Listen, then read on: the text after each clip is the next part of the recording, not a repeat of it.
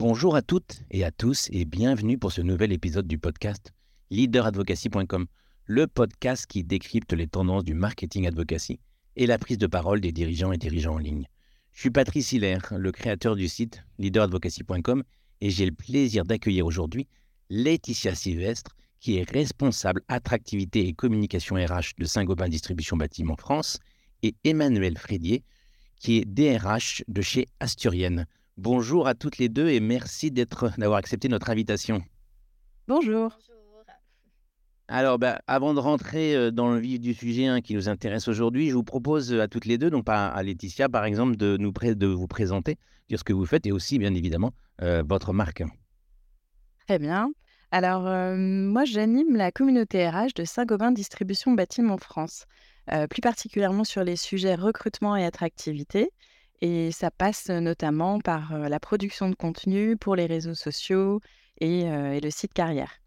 Et pour rapidement présenter Saint-Gobain Distribution Bâtiment France, c'est une filiale du groupe Saint-Gobain qui regroupe une vingtaine d'enseignes qui vendent des matériaux de construction comme Point P, la plateforme du bâtiment, et d'autres enseignes spécialistes comme l'Asturienne, CDO, SFIC et bien d'autres.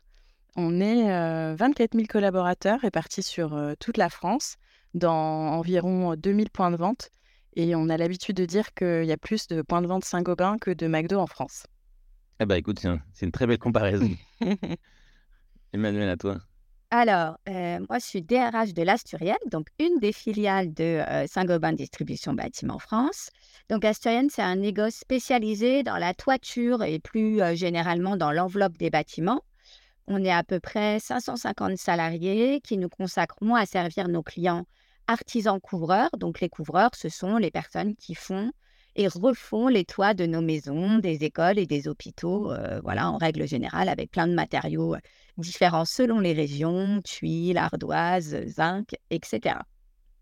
Ben merci à toutes les deux pour cette présentation. Donc, vous appartenez au même groupe et, et effectivement, j'ai trouvé intéressant de vous inviter toutes les deux en même temps. On avait échangé euh, avec toi, Laetitia. Et je me suis dit, tiens, c'est intéressant parce qu'on ne l'avait jamais fait dans le cadre du podcast, d'avoir justement cette vision euh, donc au niveau du centre central, en fait, hein, du siège, euh, comment les choses sont réfléchies. Et puis ensuite, voir d'une autre manière comment, avec toi, Emmanuel, bah, les choses sont déclinées sur, sur, des sur des entités, donc plus, plus terrain. Et justement, avec Laetitia, je voudrais revenir sur le premier point. En fait, comment aujourd'hui, c'est cette partie-là d'emploi advocacy, de marketing advocacy, elle a été définie, comment ça a été réfléchi au départ pour être mis en place? Oui, alors au départ, en fait, c'est surtout la, baisse de la performance de nos posts sur LinkedIn qui nous a un peu alertés. on se rendait compte que en termes d'engagement et même de visibilité, on avait beaucoup moins d'impressions, par exemple, sur, les posts que ce que pouvait générer un poste d'un collaborateur. On l'a remarqué notamment en faisant des petits challenges avec nos collaborateurs. et, donc, on a regardé bah, d'où ça pouvait venir. Et puis, on, voyait bien aussi qu'en parallèle, bah, il y avait vraiment une évolution des pratiques des candidats en termes de consommation de l'information, que LinkedIn, ça reste quand même avant tout un, réseau de mise en contact, de mise en relation, et, qu'on a envie de... Bah, finalement de s'intéresser plutôt à ce que les gens racontent que ce qui peut venir de la part d'une entreprise, d'une institution. Et pour, vous, pour vous partager un chiffre que tu connais peut-être, Patrice, mais moi, ce qui m'a marqué, c'est qu'aujourd'hui, il y a 82% des candidats qui consultent les profils personnels des dirigeants avant de s'engager dans une nouvelle entreprise. Et oui, oui, oui, effectivement, c'est très intéressant cette partie-là pour la partie manque employeur. Effectivement, tu fais bien de le noter. Ouais, et donc on voit bien que bah, il y, a effectivement de l'intérêt mmh, à, engager nos collaborateurs et nos dirigeants sur LinkedIn. Et il y a même un boulevard parce que aujourd'hui sur la plateforme, il n'y a que 5% des personnes qui publient régulièrement. Donc, et dont très très peu de, DRH finalement. L'année dernière, c'était à peine 40% des DRH du CAC 40 qui prenaient, parole, qui prenaient la parole sur ce réseau. Et donc voilà, je me suis dit, ben, qui avait un intérêt à créer un, groupe de, de leader advocacy. et on a donc lancé fin 2022 un groupe pilote avec 6 DRH de nos, enseignes. On va y revenir. C'est très intéressant la manière dont tu, évoques ça, parce que c'est vrai que c'est une réflexion aussi intéressante, cette baisse, euh, notamment hein, de la performance euh, des, postes. On sait très bien que les, postes d'entreprise dans les algorithmes sont moins mis en avant et que les postes personnels, forcément, euh, dans les algorithmes sont plus mis en avant. Donc, c'est aussi souvent un argument aujourd'hui du développement du marketing advocacy auprès des, structures. justement, sur vous toutes les deux qui aujourd'hui êtes donc en permanence sur les réseaux sociaux dans, dans une partie de vos activités, hein, parce que bien évidemment, ce n'est pas à 100% de votre activité. aujourd'hui, comment justement vous percevez cette évolution des réseaux sociaux ces dernières années? Alors, moi, pour ma part, je pourrais dire que les réseaux sociaux, c'est quand même un formidable outil pour abolir les distances entre les personnes et faciliter la communication. je pense au sein d'Asturienne, on est donc à peu près 550, mais on est répartis sur tout le territoire français, sur 62 établissements. Et donc, forcément, bah, on ne se croise pas tous les jours, loin de là. Et donc, c'est aussi un, une façon pour nous de communiquer parfois, bah voilà, l'évolution qui peut être le revers de la médaille, c'est que le fait d'être, entre guillemets, caché derrière son, son ordi, son device, bah, permet à certains de, en effet, pouvoir déverser une forme de frustration, des agressivités, notamment dans les commentaires. Et, et, du coup, dans cette première promo dont parlait Laetitia juste, juste là, c'était un vrai sujet d'inquiétude hein, pour pour les, cinq autres DRH et moi-même, avant de se lancer, on, avait un petit peu cette crainte du mauvais commentaire sur nos posts. Et finalement, on voit bien que après plus d'un an de pratique et de posts plus ou moins réguliers, on n'a jamais eu de mauvais commentaires sur nos posts. Et puis, et même quand c'était des sujets un petit peu plus de débat, par exemple. Mmh c'est intéressant aussi. C'est vrai que c'est aussi un point souvent relevé hein, de la peur de prendre la parole et se retrouver en, face à face avec les communautés. Globalement, on sait très bien que ça se passe très très bien. Il y a, au contraire, on, a toujours l'image un peu compliquée, mais on trouve les choses se passent souvent très bien. Et derrière, s'il y a besoin d'apporter des éléments de réponse, il faut les apporter parce que souvent ça peut être aussi des interrogations intéressantes pour l'entreprise. Mais c'est vrai, c'est des choses qui sont à, noter. Merci de le mettre en avant, Emmanuel.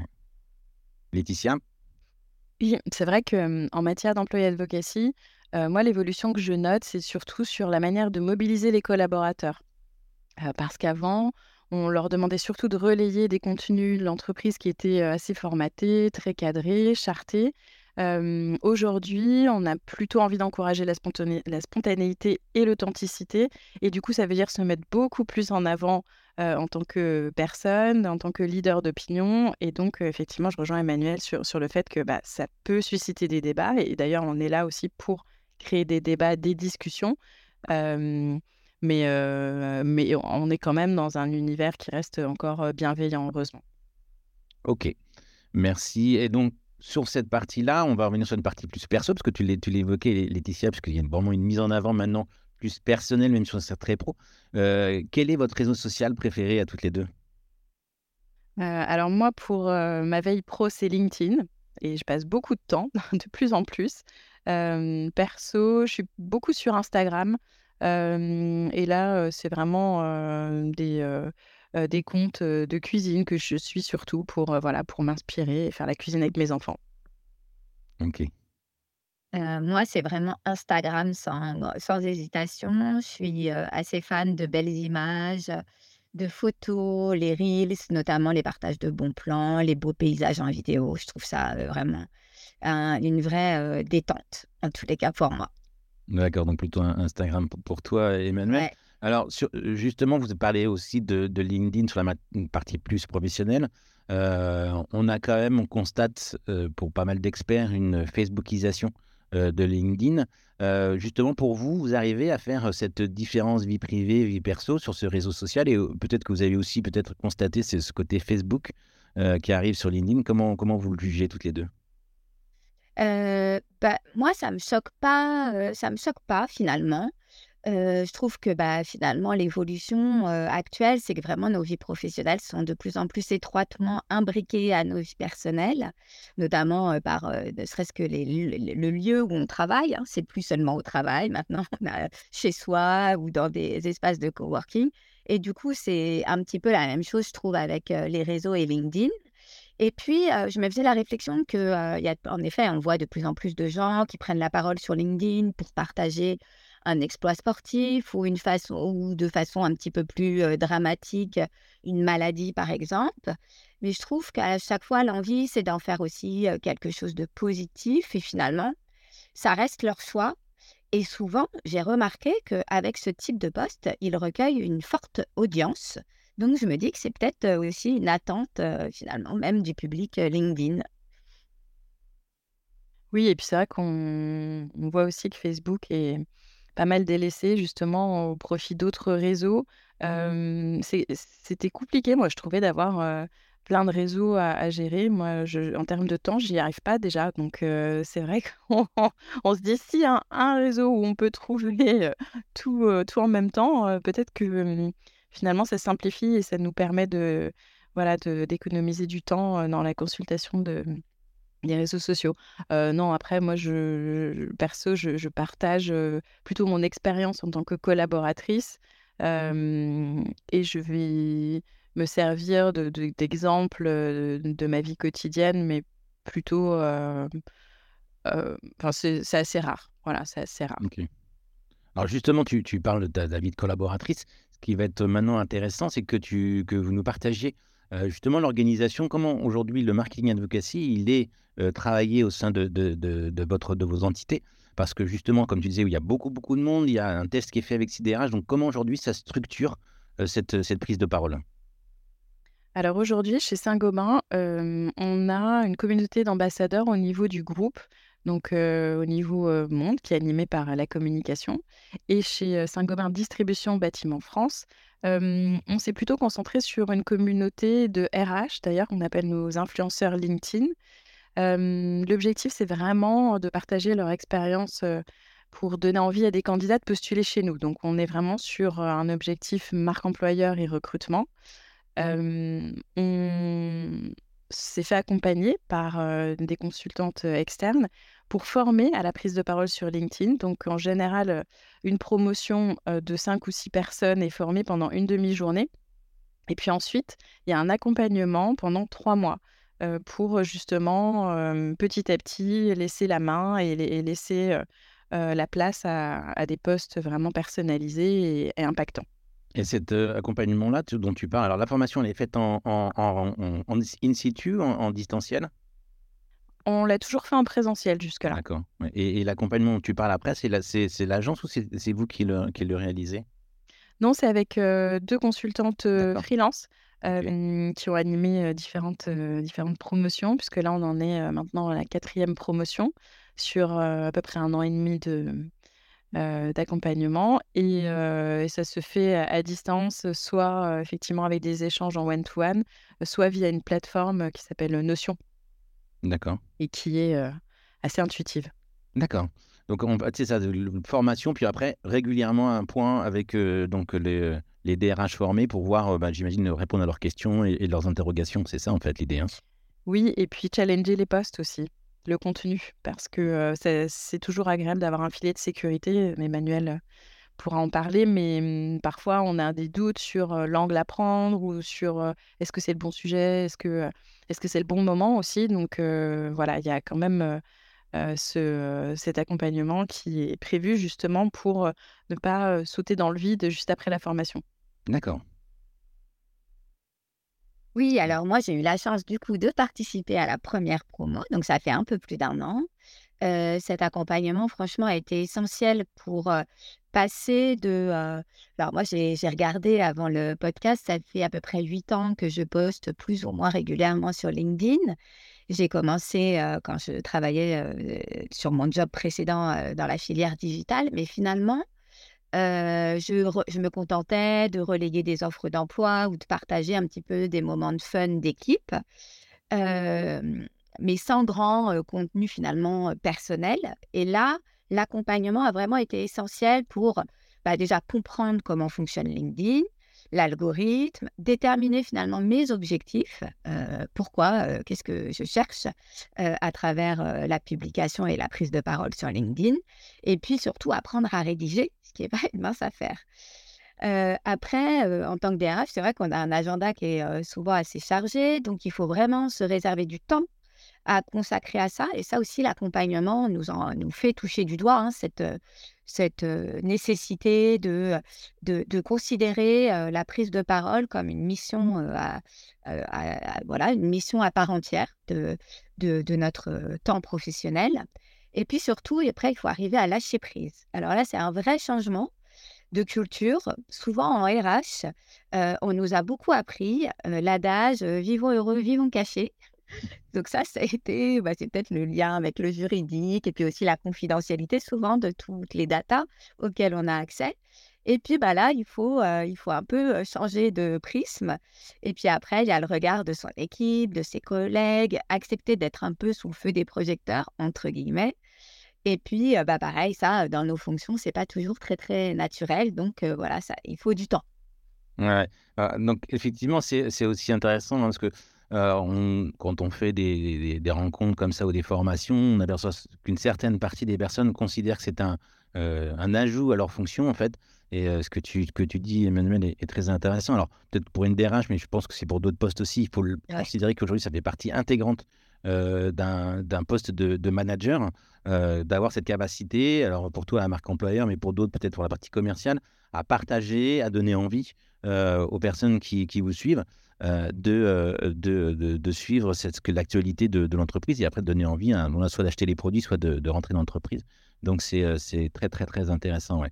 Euh, et justement, alors maintenant, comme ça fait un petit moment maintenant que vous avez lancé cette, cette expérience, cette, cette, cette, manière de, faire en marketing advocacy, est-ce qu'on pourrait avoir quelques retours d'expérience, bénéfices pour l'entreprise, pour toi Laetitia et collaborateurs, pour toi Emmanuel?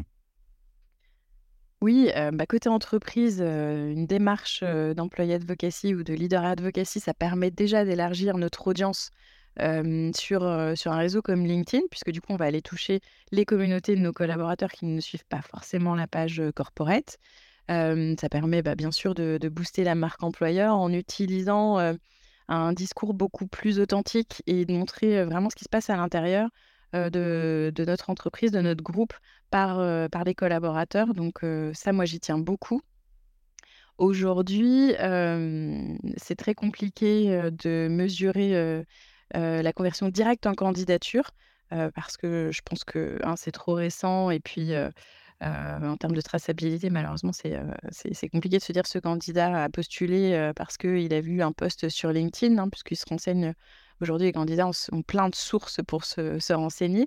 Mais en tout cas, ce qu'on note quand même, c'est que à, moyen terme, voire long terme, l'impact sur l'image est vraiment là parce que dans nos sphères professionnelles, moi j'ai beaucoup entendu le, fait que ça y est, Saint-Gobain Distribution Bâtiment France était beaucoup plus visible et on comprenait beaucoup mieux ce qu'on faisait et même en termes de, politique RH, voilà, ça a été beaucoup salué.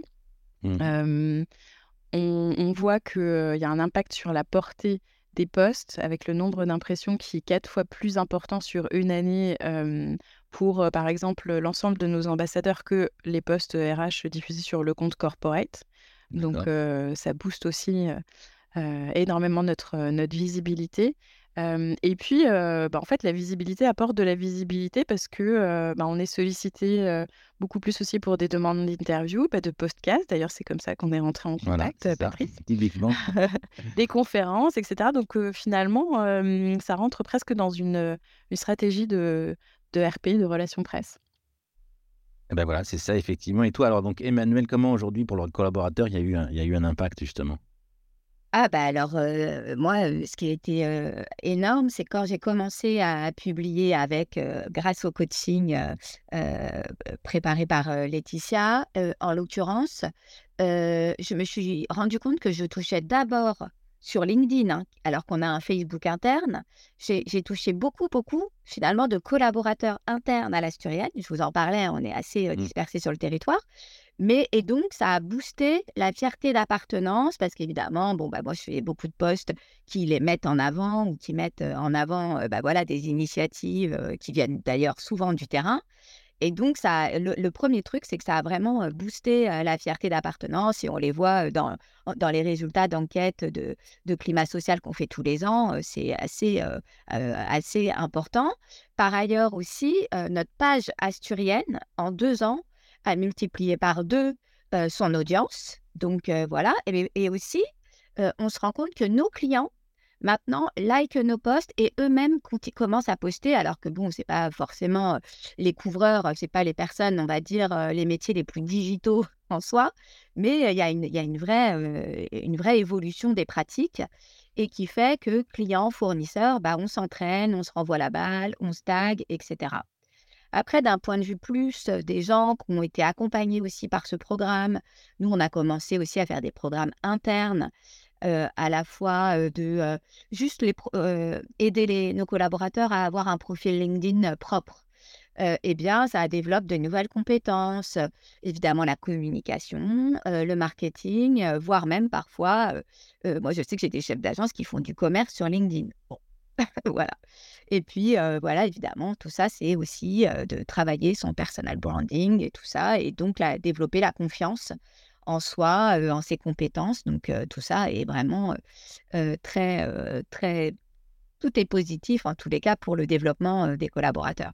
Oui, c'est intéressant aussi hein, ce que tu, que tu indiques, Emmanuel, ce qu'on constate souvent ça, c'est qu'il il y a aussi une démarche interne. Alors c'est un peu toujours pas forcément le premier objectif, parce qu'il existe souvent des, donc des, des, supports internes qui, qui, sont mis en place, mais on sait quand même qu'il y a une partie interne. Alors, à, l'inverse, ce que nous, on dit toujours aussi, il faut faire attention, et ce qui n'est pas le cas, parce que tu l'évoques bien, il y a une ouverture vers l'extérieur, il faut faire attention aussi à l'entre-soi, euh, parce que dans les très grands groupes, comme, comme les vôtres, euh, quand il y a beaucoup de monde, eh ben, on peut se retrouver un peu entre soi, et l'algorithme fait qu'en disant, bah, tiens, chacun... Euh, il s'aime bien et donc je lui proposais plutôt des postes de l'entreprise et finalement l'intérêt quand même de la prise de parole sur les réseaux sociaux c'est qu'elle elle, rayonne euh, à l'extérieur et qu'elle donne envie à l'extérieur. Et donc, il faut être assez vigilant euh, pour, les, pour nos auditeurs à justement liker, rencontrer, échanger avec, euh, avec d'autres personnes, ce qui est arrivé avec Laetitia, effectivement, parce que j'ai vu Laetitia qui est venue comme ça dans ma, dans, ma timeline par rapport à, une intervention qu'elle avait faite. Donc, c'est comme ça, en fait, aujourd'hui, où les choses peuvent se mettre en place et faire attention justement entre soi,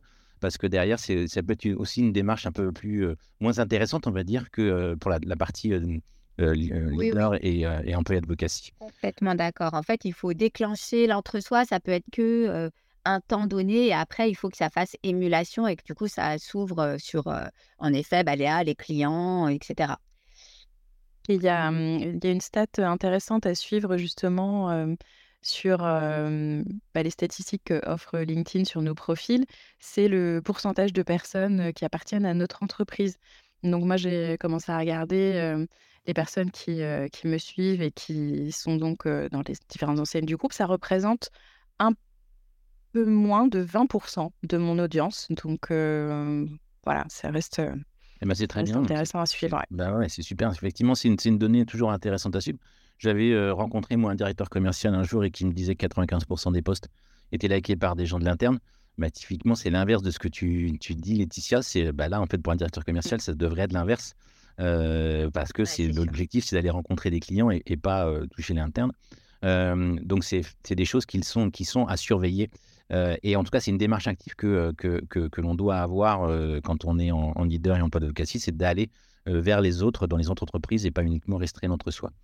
Pour revenir à la, discussion, c'est vrai que vous, Laetitia, en fait, vous avez vraiment positionné, puisque tu le parlais, donc il y a quand même une démarche comme au niveau de, de l'ensemble du groupe, mais il y a une démarche plutôt RH chez vous. Euh, et donc, est-ce qu'on peut revenir sur ce sujet-là, justement? Oui, sur l'accompagnement donc de nos DRH dans un premier temps, et puis euh, ensuite euh, quelques RH qui ont rejoint le programme. Ben, en fait, on voulait aussi se servir de, de, nos DRH pour montrer l'exemple et puis bah, décomplexer un peu la communauté RH sur le fait de prendre la parole sur, LinkedIn et montrer que bah, voilà, on peut, effectivement il y a beaucoup de sujets sur lesquels on peut, se positionner sur lesquels on a des choses à raconter, des messages à faire passer. Depuis un an, on a accompagné donc, quatre promos, c'est, au total une vingtaine de RH qui ont été formés et accompagnés sur, la prise de parole sur LinkedIn et ce qui fait que en moyenne, on a à peu près, par semaine 3 à 4 posts de, cette, communauté, en plus des posts du coup publiés sur la page corporate Saint-Gobain Distribution Bâtiment France. et puis en termes d'animation, on a créé très rapidement un groupe WhatsApp pour pouvoir partager nos posts et puis du coup déjà s'encourager nous-mêmes et lancer un peu la machine hein, en, allant liker, commenter les posts des uns et des autres. et là, on va tester un, nouveau format, donc à partir du mois de février, qu'on a appelé le SAV LinkedIn. pour proposer donc à tous nos influenceurs RH de se connecter une fois par mois sur un, format court hein, d'une demi-heure. Et l'objectif, bah, c'est vraiment d'avoir une petite séance de, questions-réponses, de partager aussi des inspirations de sujets, des, sujets de, veille aussi sur, sur le secteur pour continuer donc cette, cette dynamique. Et puis que je pense que c'est important aussi qu'ils ne se sentent pas seuls. Ok. Et justement, c'est aussi intéressant ce que tu indiques, c'est le suivi régulier un des, programmes. on sait aussi que les plateformes, elles évoluent et que forcément, les personnes qui sont, ben, comme, comme, comme Emmanuel, ne sont pas à 100% comme elle le disait sur les réseaux sociaux et que c'est intéressant aussi de leur donner les clés de compréhension de l'évolution de ces réseaux sociaux. Je discutais hier avec justement une, une personne qui, qui est coach RH et je lui disais que par exemple, elle me posait des questions par rapport au, aux, photos, par rapport au carrousel, bah, typiquement, il y a des évolutions comme ça technologiques de la plateforme qui font que bah, on peut aussi aider dans la compréhension les, les, personnes qui sont, qui sont en face de nous pour justement performer un, petit peu plus. Le canal WhatsApp, on s'aperçoit que c'est quelque chose qui est assez utilisé dans les grands groupes, notamment, comme tu le disais, Laetitia, pour on sait qu'il y a dans l'algorithme une notion de rapidité de like et de, partage. Et le fait de faire ces canaux-là permet de donner en tout cas une, une, action positive sur le poste qui est, fait. Et, c'est vrai que c'est quelque chose, alors WhatsApp pour un autre, mais en tout cas, ce genre de pratique se, développe de manière assez, assez conséquente au sein des, des structures. Il y a un réseau social qu'on a peu parlé encore, on n'a pas du tout même parlé, euh, qui est TikTok. Pour euh, plutôt aujourd'hui, euh, ben, c'est une cible plutôt, plutôt jeune. vous avez peut-être des collaborateurs qui sont présents sur ce réseau social. Aujourd'hui, est-ce qu'il y a une volonté de, de, votre part d'y aller, d'accompagner ces, personnes par rapport à ce réseau social qui se développe d'une manière assez, assez importante?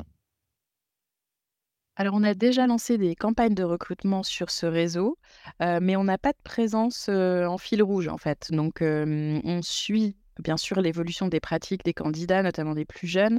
Et on sait qu'ils s'informent de plus en plus sur TikTok, bah, y compris pour leur recherche d'emploi ou d'alternance. Donc, on, va solliciter des collaborateurs, justement, dans le cadre de notre campagne d'alternance pour produire des vidéos avec eux.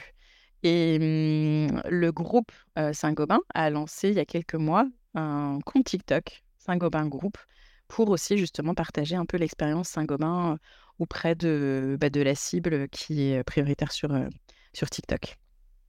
Ok. Alors, j'ai même discuté, alors c'est un point pour nos auditeurs, avec, euh, euh, j'ai fait une conférence assez récemment et, et, une société était très, très présente sur TikTok et elle m'indiquait que dans l'algorithme, ce que je n'avais pas en fait entendu, que dans cet algorithme, il est très très important de répondre à tous les commentaires. Généralement, des fois, sur les autres réseaux, on n'est pas forcément en permanence. Dans l'algorithme TikTok, c'est essentiel en fait de répondre à chaque commentaire euh, et l'algorithme est, très euh, surveille vraiment ces éléments-là. Donc, il m'expliquait qu'ils avaient mis en place euh, des, éléments spécifiques de réponse pour que justement ces vidéos-là se développent d'une manière assez importante. Donc, c'est des choses à noter. Hein. Quand vous lancez sur TikTok, il y a besoin quand même de, de tant de personnes, de ressources derrière pour gérer aussi, pas uniquement la production, mais gérer aussi les retours et les échanges avec les clients. Ce qui doit être normal hein, généralement, mais là, c'est encore plus sur TikTok c'est le frein principal aujourd'hui, effectivement, le, les ressources pour animer au long cours et pour pouvoir effectivement répondre aux sollicitations des, des utilisateurs. Oui. Alors, sur une dernière partie, qui est un peu la partie traditionnelle maintenant, qui est justement de se dire et d'ouvrir vers d'autres personnes, est-ce que vous pourriez nous faire découvrir des personnes, dirigeants, dirigeants, des personnes qui pour vous donc seraient à, suivre sur les réseaux sociaux?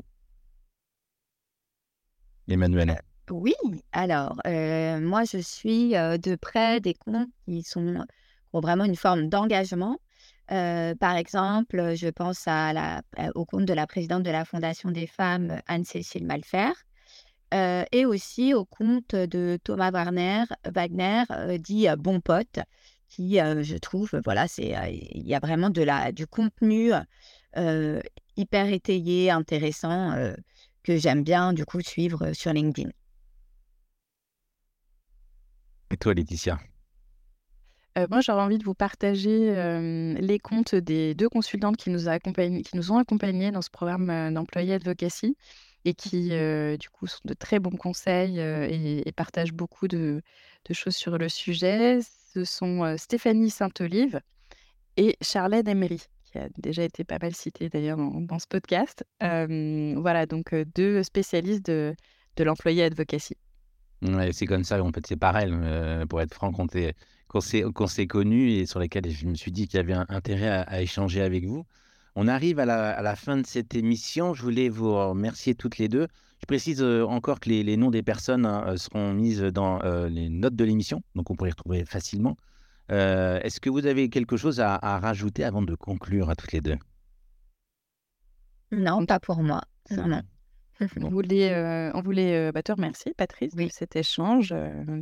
Toujours toujours très agréable de pouvoir partager et, d'apprendre déjà beaucoup de, ce podcast avec les précédents épisodes. Et puis, euh, bah, contente toutes les deux, je pense, de contribuer aussi à, nourrir ces réflexions autour de, du leader advocacy. Eh ben, merci en tout cas. On aura aussi découvert euh, un petit peu les coulisses de la manière dont vous fonctionnez. Merci pour ces échanges et votre participation à ce podcast Leader Advocacy du site leaderadvocacy.com. pour nos auditeurs, n'hésitez pas à partager euh, ce podcast avec euh, une amie ou un ami et mettre une note sur les plateformes de streaming, ça nous aidera encore un petit peu plus à, faire découvrir euh, ce podcast. nous retrouverons dans 15 jours pour une nouvelle belle rencontre autour de la Liver Advocacy. Merci à tous et à toutes et à bientôt.